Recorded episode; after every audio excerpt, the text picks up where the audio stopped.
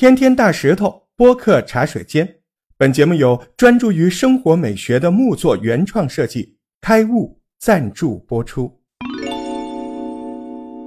今天早晨上班的时候，在电梯里遇见了住在同一个单元的一个非常可爱的小女孩。哎呦，大大的眼睛，那个睫毛呢又卷又曲，特别好看，长得就跟洋娃娃一样。可是呢，他好像并不开心，眼泪汪汪的撅个小嘴。他妈妈就在旁边笑着解释说：“他不喜欢鲁迅，他背不下来课文。”我当时就想跟他说：“我也不喜欢鲁迅。”说真的，好多人都讨厌鲁迅。感觉他折磨了自己的整个学生时代似的。他写的那都是啥呀？文字极其拗口，看又看不懂，你还得答题，还得背诵。其实呢，呃，我记得那个余华也说过，他说他这一辈子唯一讨厌的作家就是鲁迅。讨厌到什么程度呢？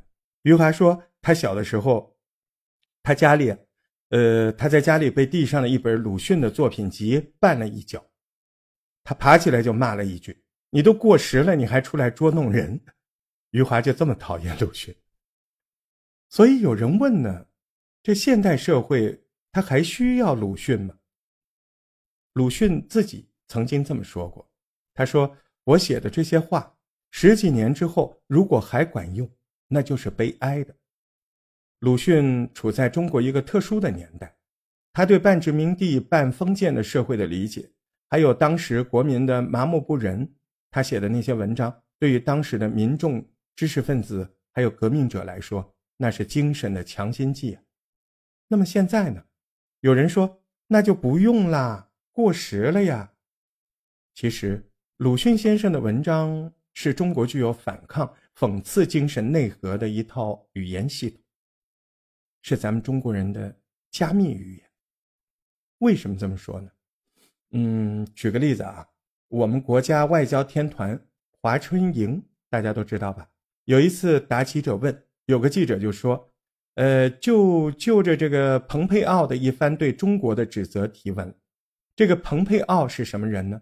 美国的国务卿，对我们相当不友好，曾经把抓走咱们孟晚舟这个事儿称之为正道，就这么个人，蓬佩奥，他老是反反复复说咱们中国企业有问题。”干一些上不了台面的事情，于是记者就问了：“啊，对待这件事儿，华春莹女士你怎么看？”华春莹当时就笑了笑，说了下面这么一番话：“她说，你知道中国现代作家鲁迅吗？他有篇小说叫《祝福》，《祝福》里面有个人物叫祥林嫂，你知道吧？他总是喋喋不休地唠叨着同样的话题。”我看蓬佩奥先生的行为举止，非常的像祥林嫂，拍案叫绝吧？你们自己拿回去慢慢琢磨吧。祥林嫂对我们来说是国民嫂，我们都知道祥林嫂是谁。我们具备天然的解码能力，这一番回怼咱们都听懂了，您还得带回去琢磨琢磨，研究研究，请教请教，还不一定能参透。所以说。不是我们谈需不需要鲁迅，而是鲁迅的影响力已经刻在了咱们民族的文化共识里。鲁迅在国内外有一百多本的著作，只要当过学生，嗯，你就学过《故乡》吧，你就记得那里面西瓜、闰土、茶。你说社戏，大家都知道偷罗汉果、偷罗汉豆。在船上吃那样的桥段。初中课本里有风波，吃货们都一定记得松花黄的米饭，乌黑烹香的蒸干菜。还有孔乙己，更不用说了啊，带火了多少全国的绍兴酒楼，卖出了多少盘孔乙己同款茴香豆。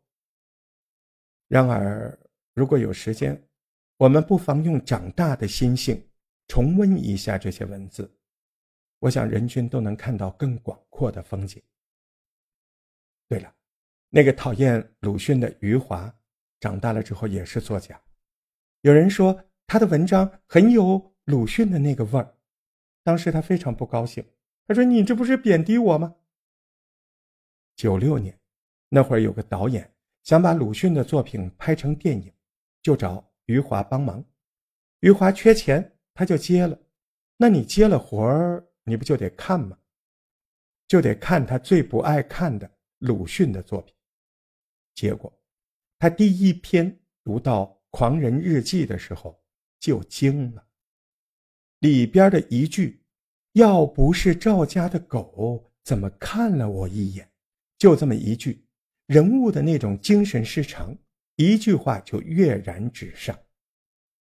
余华同样作为作家，他深深的知道，好些个人写几万字，想把笔下的人写到精神失常，可依然正常。而鲁迅，一句话就做到。余华当时就买了全集回家，并且打电话跟导演说：“别糟蹋鲁迅了，鲁迅是伟大的作家。”